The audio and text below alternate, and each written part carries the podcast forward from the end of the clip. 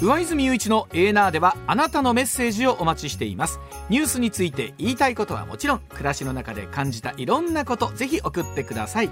メール uwa.mbs1179.com ツイッターでは「ハッシュタグエーナー」をつけてつぶやいてください。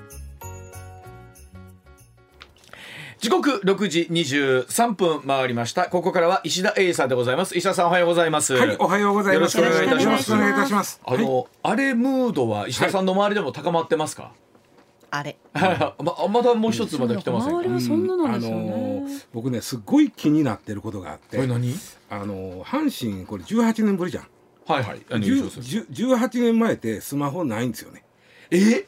そうだわ。18年はい前スマホなかった、ないあの優勝した時は何何の写真撮ってたんやろ私。じゃあ今でもガラケーでいわゆるガラケーだからね、うん。なんとなく盛り上がれへんのも僕そのネットが、まあ、例えば既存のメディアに変わっていくじゃないですか、はいはい。えっと、スポーツ新聞ってねこの20年間で3分の1なんですよ部数が。あそう、はいささそこだからこの阪神が優勝してんうちにうん。部数が3分の1になってるわけスポーツ新聞が。はいはい、うん。でそういうメディアの変化が起こってることがうんなんとなくなんとなくよ。僕あの友達がねうん。あの新聞社行ったとか多かったからスポーツ新聞行ったはいはいうんうん。でそういうやつらなんかほんまには中日スポーツ行った人なんかはうん。中日が勝ったらうん。駅中のス中日スポーツがなくなるみんなまとめ買いしはんねん。そうですそうですそうです、そういううん例えばノリね。ああ面白いですね。確かに、あのタイガースが優勝した2018年、はい。もうやはり5紙セットとかっていうのは普通にああったんですよね、あったでしょ。2003年。今回も出ると、ね。出るとは思うんですよ。出ると思うけどそこに目がいってへんというか、ん。ネットでどういうこう盛り上がり方になってるのかが気になる。確かにそうやな。でも2000そうか、うん。5年の時っていうのはまだスマートフォンなスマホは2008年に第、まあ、最初に出てきて2009年ぐらいからぼちぼちえスマホ出てきた2008年。8年最初がね。ねで9年ぐらいからぼちぼちでその1年後が2010年ぐらいやったらまだね持ってる人4%ぐらいよ。それが、まあ、あ9年ぐらいやったら。ということは今はそれこそスマホで、うん。あの例えば試合経過を見るとか。そうそう見れる。結果も見れる。そこでやったらみんなでこうわーわー言えるそれがだからネットの中でね消化されてることが多いんちゃうかなと俺思ってんのよね。あなるほど。なこれは本当はネットの SNS とかでは結構盛り上がってる。盛り上がってると思うはいずっと。よねはい。ね。で,、もスポーツ新聞は買わないのよ。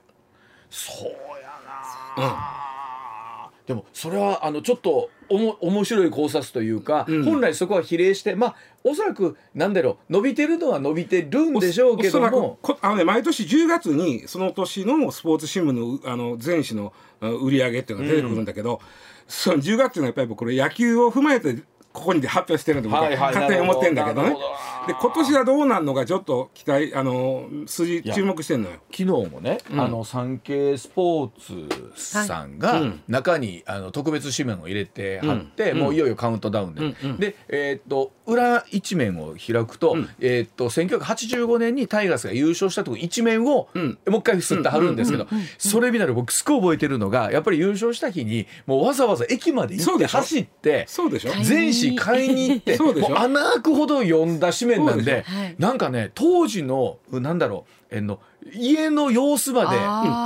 思い浮かべるぐら僕もいなんですよ。全紙買うた記憶が並べてた気がするんです並べたわ。うん。そういうノリがなくなってむしろネット上では盛り上がってると思うんですよね、はい。はい。SNS とかで、うん。あの上げ試合って写真上げてとか。そのそのなんかこうなんか興奮の仕方が変わってることが一見盛り上がれてないように思うんちゃうかと。いや本当石田さんもまあ今年また初めてええこと言うたんちゃうかそう。か。2008スマホの登場は2005年はなかった阪神がそっから優勝してへんのよ。驚き。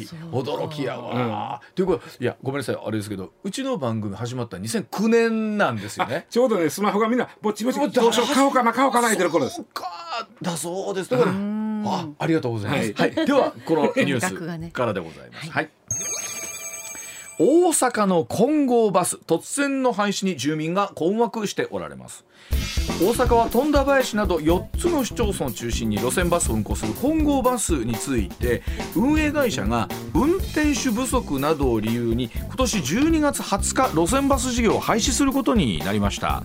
自治体側は代わりとなるバス会社を探すなど路線の維持に向けた対応策検討するとしていますが、まあ、この突然の発表に利用者からは戸惑いそして不安の声上がっていまます、さあ石田さんこれと本当に突然だった、えー、とかなりびっくりしました、もうちょっと僕大きなニュースになってもええと思うんですけども、というのはそのまあ田舎行くとね田舎とかまあ地方行くとおーあそこのなんかあ例えば僕なんか宮津とか時々、はい。あの釣りとか行く、そうすると単海バスっていうのが走ってるんです はい。ね？いますね。ね？でやっぱりそれなりに人乗ってるんだけども、まあ結構がたいのでかあのいわゆるちっこいバス乗って普通のバスが走ってたり、うん。あとほらあの番組で結構あるやん。ばば路線バスの旅とかか。最近多いです路線バス乗って食べ物屋探す番組とか。あれ見てるとやっぱりやっぱりお客さん少ない、番組としては楽しいんだけども、ね。お客さんあんまり乗ってはれへん、ん。えーっていう感じじゃないですか。でそういうとこじゃなくて、えー、羽曳野というあごめんなさいあの富田林というね、あのあまあまあまあまあおそこそこ大きな市も含むはい。4市町村富田林河南町太子町で千早赤坂村。この4つの市町村で、えーっとね14路線、うん。えー運行してるのがこの混合バス、まあ、混合交通なんですけどね、はい。えーまあ河南町と太子町に至ってはこのバスが唯一の路線バスです。うん。でそこが突然突突然なやめあのつまり減便っていうのを経ずにああそうか。減段便でもなく。階も踏んでないってことですね。でそれは会社の方としてもうん。苦渋の選択やと思うんですよ。そうでしょうね、うん。で、えー実は会社としても、あのーその自治体にね5月にね、えーまあ、こうこうこうでほんまにも経営もしんどくてやめようと思うんですと。で理由は2つですと。うん。一つは、えーお客さんが減ってること、ん。一つは運転手がいてへんこと。はいはいこの特にねこの運転手が後で言いますけどめちゃくちゃ大きい。あそうでこの,、まあ、この2つでもうちょっと無理なんですと、ん。で5月に言うた時に、えーこの4つの市町村がこれなくなったら困ると、ん。でそれはあの助成金なりなんなりでちょっとこう,、はいはいそうですね。それはいう話になるやんか、なりますででもく会社としてはいろいろ検討してもやっぱ無理ですと。それでも無理。そう。受け入れなかったです提案を。いやもう受け入れなかったという言い方おかしい無理ですと。なったわけ。それで今回の突然の廃止になってるんだけども、だからこの4市町村としては全くどうしようもなくなるわけよ。うん。特にさっき言ったようにうん河南町と太子町に関しては、どこも動きがなくなる。えー、どうしたらいいの？え平均で通勤通学1日2600あ2600人、うん。えっとまあもちろん偏りはあるんですし、はい。その例えば学校によってはね小学校でもこれバスで来る子もおるわけですよ。ほなそうですよね。うん、ってなってくるとですよ。さあ石田さんどうするかっていう話そうなんです。もうどうしよう。って要はねバスの運転手の退職がめっちゃ増えてて、ん。求人してもこの集まらへんでんって混合バス。つまり去年数年前は30人出てんって。はい。30人で15の路線を回してた。それでも大変。結構大変ですね。ところが今1個路線なくなってしまって14の路線を17人で回してる。うわー。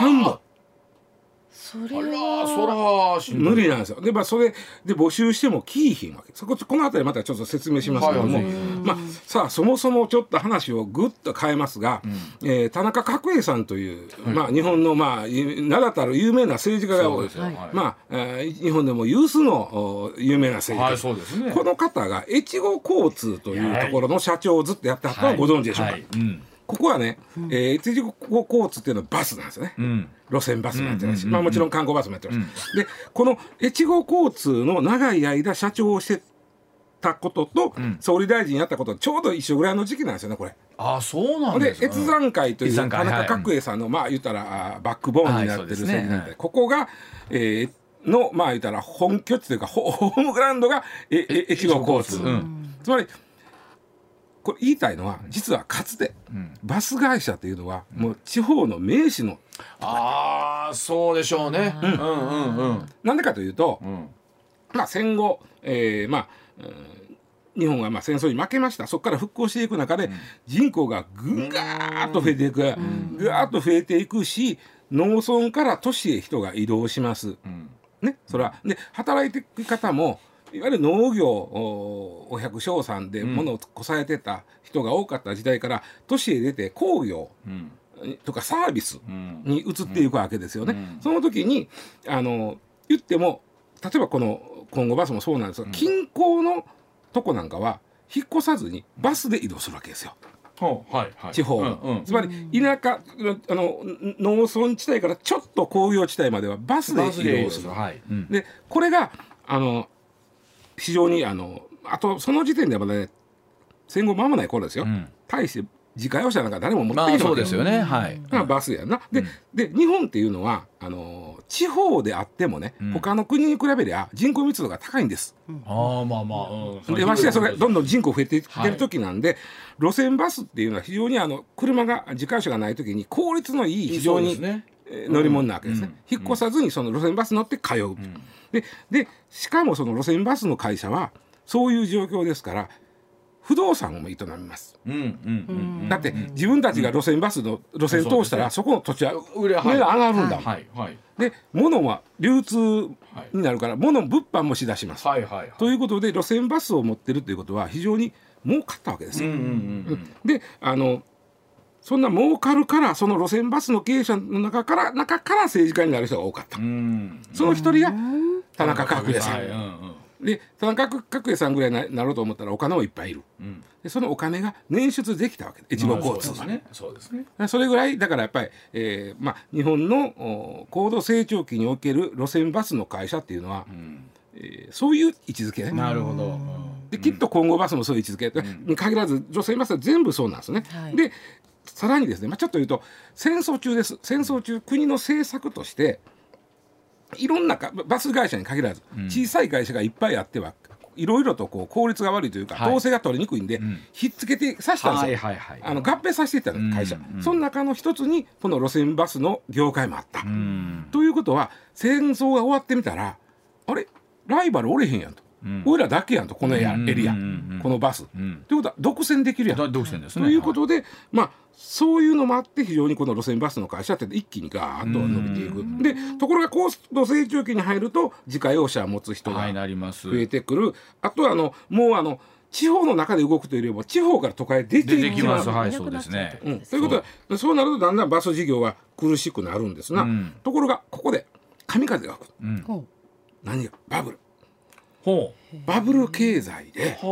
土地の値段がわけのあわからあーそうかそうんか。言ったら悪いけど、はいはい。今まで誰がここ住むね土地までガンガン上がりだした、うんうんで路線バスが市街地にも会社が持ってる市街地の土地が値段上がりだした、はいはいそうですね。でそこでおおとなって、うん。神風が吹いてしんどかった経営がぐっと楽になる、へえほうほうほう。でぐっと楽になるのはまたバブルの崩壊またしんどになる、はい。というでまあそこでまあ上がったり下がったりする中の、まあ、どんどんどんどん人口も減っていくし、えーまあ、都会の人は田舎へ出ていった田舎の人は都会へ出ていったきり、なかなか戻ってきてくれはれへんし、ということでしんどくなってる中でコロナが襲ってきたわけです。うんうんうんでコロナで数少ないバスで通学する人、バスで通勤する人がリモートになっちゃったわけ。です。これ使わなはくなっちゃって。不幸やなねん。でしかもその路線バス会社が旅行事業をしてたとしたら、ん。あのかそういう観光バスもいらなくなはいはい。うん。それでまあ非常にあの振動になりまして、えー実はあの一般社団法人地域交通あ地域公共交通総合研究所これね、ん。えー両備あのえっとえー岡山県のはい両両備備交通がまあ中心になっている、あの一般社団法人なんですけど、ここがちょうどコロナの最中に、まあ、調査しはったんですね。うん。だからコロナで損失した額っていうのは鉄道よりバスの方が大きかった。ああそう。うん。答えたのはバスで答えた。すか。ね、ところが一方で自治体にしてみたらいやそんな減便困りますよってなるやん。ななりますね。ますますうち寂れますやんと思って、はいはい。まあ助成金も入れるのなんだかいいので便数を減らしたとこほとんどなかった、ん経営苦しいのに便数減らしてない、うんうんうんっていうのでずーっとしんどになってきてで、まあ、今回例えばこの金剛バスさんも頑張ってはったと思うんですよ。うんうんだけどもう無理ですわと。突然もう突然というかもう何言うてもても無理ですわと。いう話にな でもそこまでいくと相当ですよね。うん、言いたいのはそのば路線バス会社っていうのは日本の黄もう黄金時代からずっとこの時代に即してこう来てるわけですね。はいでもこの流れはでも石田さんそれで言うと止まらない止まんない。ですね。でさらにその2002年の時に、あのいろんな規制緩和したでしょ。はい。規制緩和したんであのさ新規参入しやすくなったんですよ、バスうん事業に、うん。しかもその料金もす好き勝手に決めれるようになったその会社が、うんうん。そうなるとバスの事業者がこの時に5倍に増えてんねん。だから高速バスも増えたし、いろんなのも増えて5倍に増えてる、うんうん。まあ競争増えたんでまあ過当競争になっちゃったりもあるんですよね、でここで大事なことは、バスの会社が5倍に増えたというはいことは、そうですね。バスの運転手さんも5倍いるってことです。そういうことか。価値に取られてってるってことうん、捉える。でそうすると、うん、まあ正直、はい。その地方の路線バスの会社はうん。経営がしんどいです、そうですね。いやそんなに給料もん。予算こうお渡しするわけにいかない、合わない。あとそのやっぱりね国土交通省としては、お前んとこうん自治体から助成金もう取って、ん運転手の給料もっと上げる言うんか？みたいな話になるわけ。ああでそれを上げたらええんだけどもそのそういうふうになるから上げにくい。上げにくいから、えー人が来ない。ちなみに2021年度の厚生労働省の調査で調べてみました、バス運転手さんの平均年収はボーナス込みで403万円。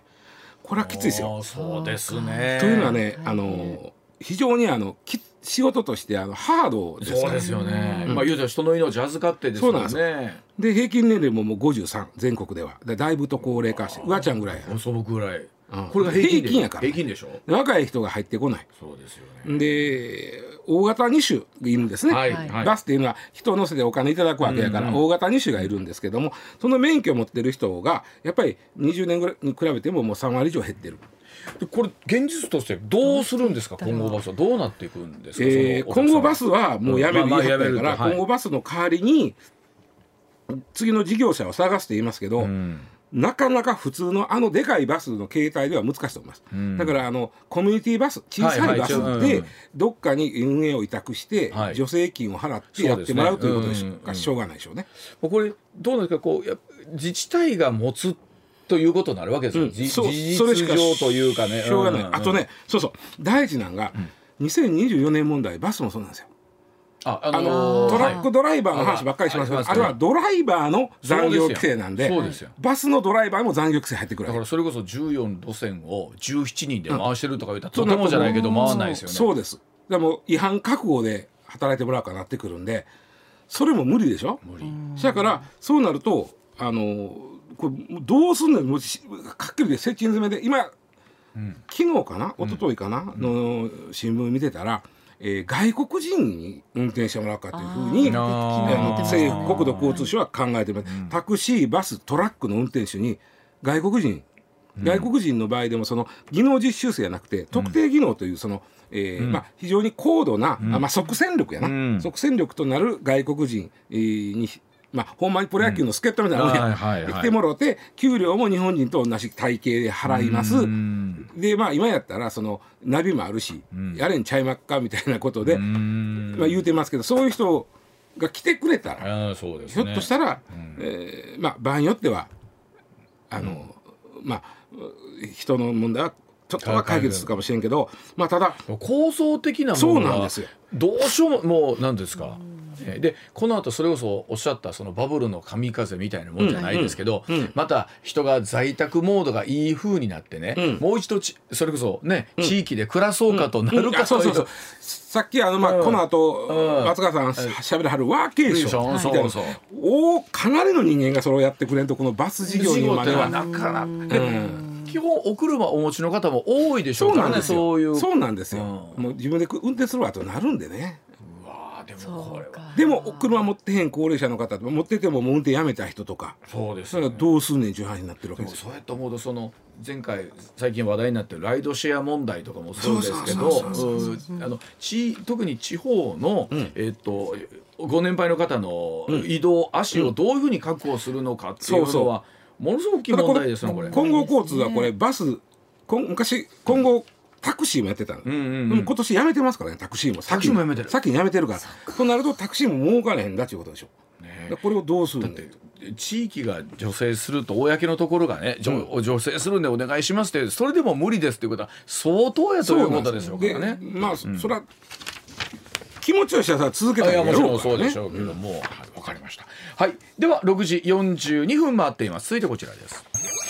モロッコの地震、えー亡くなった方が2900人を超えています。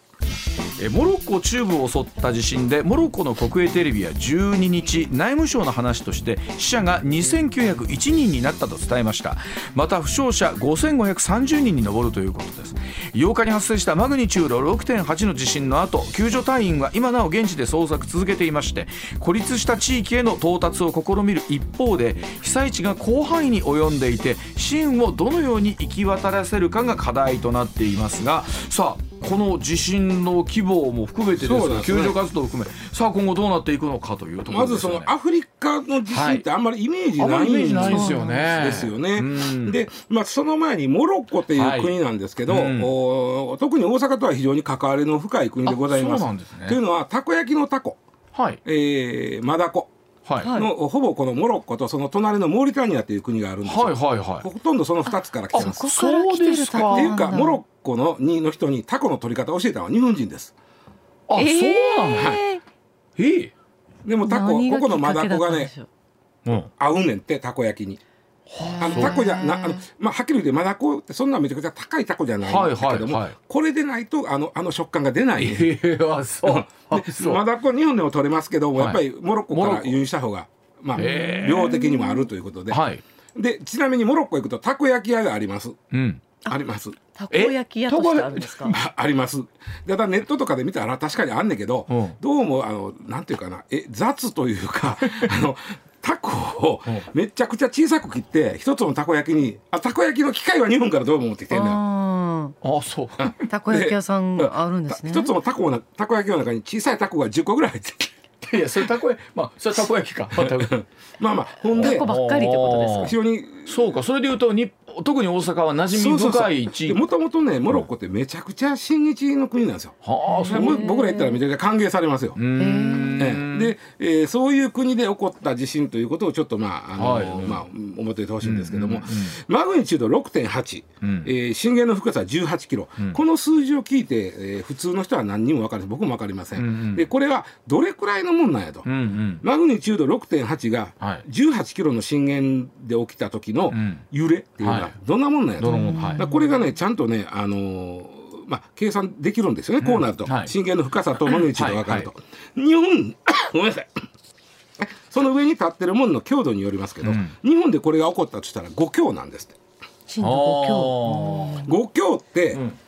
えー倒れません。倒れないですね。あ日本のでですよね。はい。ちなみに今の1981年からか耐震基準新しいなってますけども震度5強の軽では軽微な損傷にとどまること。うんうん。震度6強から7でも倒壊はしないこと。っていうのが条件なんです、はいはい。だから今回倒壊してますよね、はい。で5強で倒壊して日本の建物やったらまああったとしても軽微なひび。割れとか、はいはい。倒れは絶対せえへんですよ、うんうん。でもあんだけ倒れてるっていうことはあのやっぱり普段起こっそういうことですよね。そうですよ地震ね。なんて起こらないと思ってた、こと。はい。だからそれに合わせてえっと家とかもそう作られてそうそうそうますもんね。うん。ちなみにあの日本の場合今年に入ってるだけでも5強以上の地震が4回あってます。から、うんうんうん。まあ、あの石川が起こった。ああそうですよね。うん。はい。で、まあ、モロッコの場合こんだけ売れるってまずないんで、うんえーまあうーあ家ももろかったということなんでしょうけども、うん。ちなみに僕はあのこのニュース受けてうんアフリカって地震あるのかな？そうそうそうそう。思ったらね、やっぱり少ないことは少ないですね。うんあのマグニチュード5.5以上今回6.8ですけど、うん5.5以上の地震が発生年間何個平均で発生するかランキングっていうのがあるんですよ。うん。はいわかります、はいわかります5.5以上の地震が年間に何回発生するか、一番多いのが中国なんですよ。ああそうえです。ー、2, 2回2.1回、うんインドネシアが1.6回、うん。えー以下イラン日本は4位なんです。うん。でこの4カ国が年に1回以上起こるうん。4カ国なんですけども、よう考えたら国土のそうですよね。国土がうん中国なんか25倍あるわけです。から。うん。で日本は中国の2倍もな2倍弱やんか、はい。で1.7倍とかぐらい、うん。っていうことは国土が25倍ちゃうということは、ん。日本の方がうん。起こっとるということ,、どういうことです地震密度みたいな。はい。で今言った中国インドネシアイラン日本この4カ国はやっぱり日本が一番小さいんで、うん。この国土面積で見ると地震大国としてはやっぱり日本が一番い。やそうでしょうね。いやそんな少ないって世界で4位ってことはないだろうなとは思いましたもんね。め面積の割に多いということでは、うん。まあ、世界一多い国になるんでしょう。ちなみにあの日本のし以下はアフガニスタントルコメキシコインドパキスタンペルーとなっていくんで、うんうん。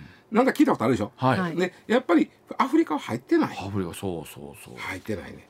ちなみにあの今まで起こった大きな地震ランキングっていうのがあるんですけども、これ一番大きなのは1960のチリ地震。ああよく来ますよね。これマグニチュード9.5いやー9考えたら点あの時ってそれこそでもやっぱり相当な被害やったんですかこっちにも津波来ましたからね。えね。あねであのー、4位が東日本大震災なんです。これ9はい。9でかいですよはい9は。でかいです。はい。でで今回そのここモロッコは6.8なんで、うんこうもうこれ1違うと何倍ちゃうんだはいだねはいはい。だからこの10位以内にもやっぱりアフリカは入ってない、でアフリカってね、ちなみにあのアフリカで多いのはアルジェリア地中海に面してるとこあるじゃん。はいはい地中海にはプレートがあるんですよ、はい。地中海プレートがプああるんでここはね年に5センチぐらい縮んどるんだって、うん。でだからここでは地震が起こるんだけども、うん。モロッコはそもそもあんまりああでもそうかめ今地図はまた見ましたけど、うんうん。まあ面してるっちゃ面してますけども、うんうんうん。考えたら下さんこれモロッコでね、うん。えそのイメージでいうとアフリカ大陸のうん。左上のイメージじゃないですか。りやすくでその隣の隣が今回洪水になったリビアでしょ、あそうそうそうそうそう。だからなんかえ北アフリカなんか、ね。ちょっとねリビアはね僕ちょっとうん今ちょっと、うん。あいやいやまあ調べたり金曜日に話したいと思ってるけど、カダフィが倒れてから何が起こっとったんやというのが僕すごく気になってて、ん。あちょっと話ずれますよ。リビア今回ダムが決壊しとんねん、はい、はい。それであんだけ死んでんねん、うん。ということはカダフィ死んでからダムが決壊するってことはこの国内はどうなっとったんやといううん。が気になってちょっと調べますわ。ですよね。でまあまあほんでまあリビア、まあ、モロッコ、はいはいうん。ででアルジェリアがあの実はあの地中海に面してて。その真ん中に入ってますよね。真ん中に。はい。ここも地震が多い、実はアルジェリアってアフリカで唯一地震がまあまああるとこで、あの阪神・淡路大震災の時にアルジェリアからねものすごいでっかいテントが90針。あの使ってくださいってあありがたい。日本に送ってもで、あの時やっぱりあのなんていうの砂嵐に耐えるテントやから、うん。よ役に立ったらしい。ああ頑丈なんですね。頑丈。なるほど。でそんなまあだからでもあの辺ぐらいなんで、ね、やっぱりモロッコ少ないうんですね。まあ、まあそんな少ない国でえただあのうん非常に格差の激しい国らしいんですよ。あの給料的にはまあ真ん中辺中所得国になるんですけど、ん。格差が激しくってね、子供の4人に1人が貧困となると、えーさらにその弱い人ってやっぱり災害って弱い人のところにガンとこう行くやんそうですよね。だからまあまあもしそのね、ん。あのそういうまあ日本ともアメ大阪と縁の深い国なんでそうですよね。うんうん。まあ、もしその寄付みたいなことをどっかでやってはったら、はいまた。ポケットのお金だというふうにそうですね。思いますね。はいわかりました。ではお知らせ挟んで今度は大阪の住みやすさランキング見ていきたいと思います。上泉雄一のエーナー MBS ラジオがお送りしています。時刻6時57分回りました。続いてこちらでございます世界の住みやすい都市トップ10に大阪が連続ランクインでございます。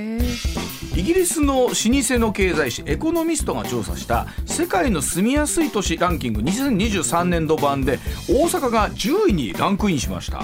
でこの調査はですねコロナ禍の影響で中止をしていた2020年を除いて毎年行われているもので世界が注目するまあ恒例行事になっているわけなんですが一体なぜ外国の方は大阪にそれほどの魅力を感じてらっしゃるんでしょうか？えイギリス BBC がまとめたそうでございます。ちちなみにあのトップ101位ははいウィーンです。ウィーンですか？わかるやろ。ウィウーン？ィーンが1位で10位が大阪やで。あもうちょっとウィーン住んだことないけどもなんか想像ができないです。音楽の街です。ねなんかでもちょっと松川博子はウィーンに住んでましたって言ってもちょっとなんか。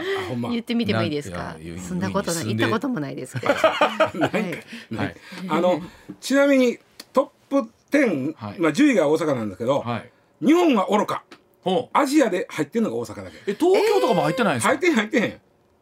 あそうです日本はか愚か。住みやすいでしょ？アジアでと大阪だけ。そうか。だから住みやすいそうなんです。ですもんね。とりあえずあのまあいろんな評価ポイントがあるんだけども政治社会の安定性教育医療の充実、ここは満点となったけどそうじゃないと思うんだよね 大阪の場合。いやそこはまあそうなんだろうけどそこはだって東京だってそうやんか。はいまあそうですよね。別に一緒やんか、でやっぱ家賃が安いっていうのが大きいみたい、それはある確かにな。かまあ、ぶ都市ですもんね、うん。で東京なんかさ10万出してもワンルームでさそんないいとこないで。そあーらしいですね。こっちあんた56万出したら立派なもんがありまんがな俺はもう俺はもうもうはい。5点ですよ、であと食べ物がやっぱし。あ食べ物美味しいな。僕ねあのーベトナムの実習生の子にたこ焼きを教えたったらね、はい。めっちゃハマりよったねモ モロッコからのタコもうねほんでねあの機械をね持って帰って向こうでやっと、ああレシピ教えたけど楽しい。あのあの美味しさに知ってしまったんですね。で、はい。それ粉もやっぱり美味しい。と食べ物美味しいで安い、はい。それも安い。でその世界で日本はおろかアジアもベスト10に入ってない中で大阪ランクインしてるという、その秘密について。物の安さ以外にもこれがあるということ。おそらくこれだから石田さんいろんなものをおそらくというか、うん。ポイントにしていくわけでしょ？そうそうそうそうそう例えばその住宅事情とか医療政治うんうん。あのーまあすごいのが大阪ってそのまあ USJ ありますけども、京都や奈良に比べたら観光地としてはやっぱし外国の人のえーあのあれは下がるやん。確かに。でもねやっぱ韓国、かあのね向こうの人が言うには北と南と天王寺という3つのこの繁華街、まあ、京橋も入れてる、うん。それがまあ非常に近いところに 集まっててだって南どんだけ外国の人多いいや多いか確かに。でまたあの大阪ってね、僕ほんといつも思うのは大阪以外に住んでる方近畿圏以外の方で、大阪ってあの道頓堀のね、通天閣のイメージがほらは必ず映画とかも出てくるじゃないですか、でも北の方にちょっと来たら全然また違うでしょ。そうそうそうそうでもそれが楽しいみたい。ね。うん。うん。ほいでそのさっき言った奈良と京都ははどうやねんって言ったら、うん。いや大阪から近いやないですかってなるわけ。確かに。パッと行けますもんパッと行け大阪を拠点にして京都も行けるし奈良も行けるしそう住むわけやから。はい。住んで確かに。休みの日に京都や奈良に行ったらええやあー。そう。考え方。そうですよね。というそうするとまあ神戸までありますもんね。そうなんですよ、でちなみにねあのアメリカの大手クレジット会社が毎年発表している急成長渡航先ランキングっていうのがあるんですよ。この急にその外国旅行者が増えた街ランキングがあって、はいはいはい。でこれあのコロナ禍の2016年17年2年連続大阪が世界一やった。え世界一？え世界一。世界一？増えた。あそうですか。あのもうあのありがとうございますではあるんですけど、逆にそんなに大丈夫ですかって通り。でね。決めてどういろんな人がここが決めてって言ってるのは、うん。住んでる人が人懐っこい。ああもうなフレンドリーに喋ってくれるのもありがたいってことでしょうね。これが大きいみたい本当に。あウェルカムしてもらえてると思います。あのまあ褒め褒め言葉で言うと大阪の人はコミュニケーション能力が高い。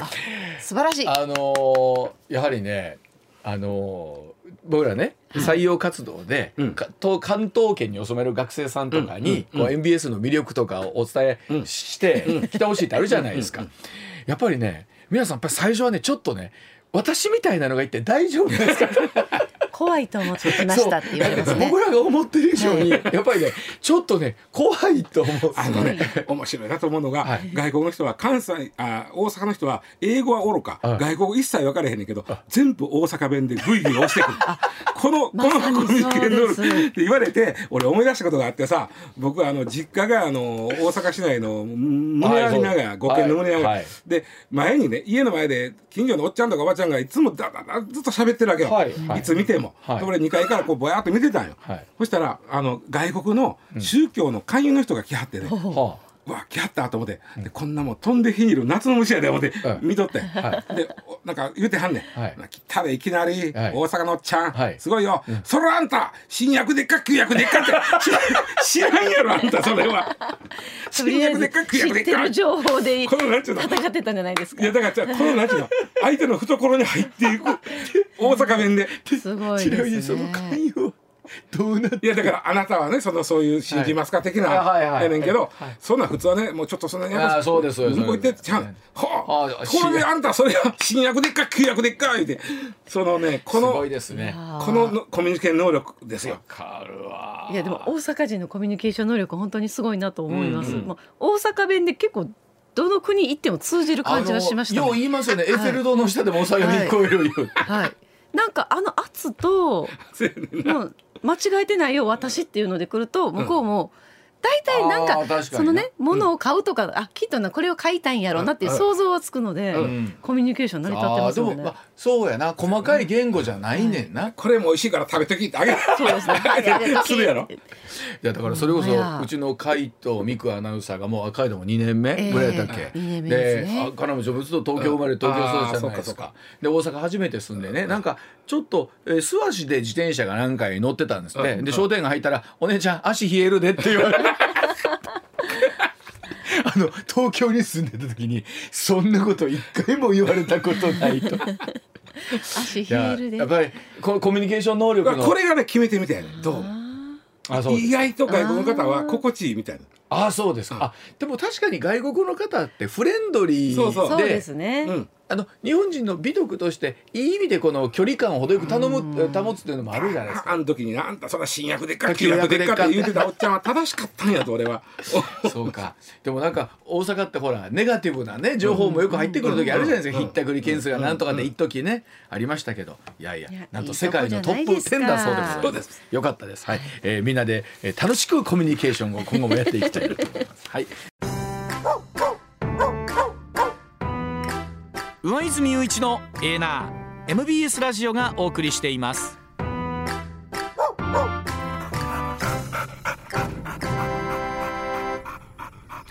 ツッコミニュースランキング。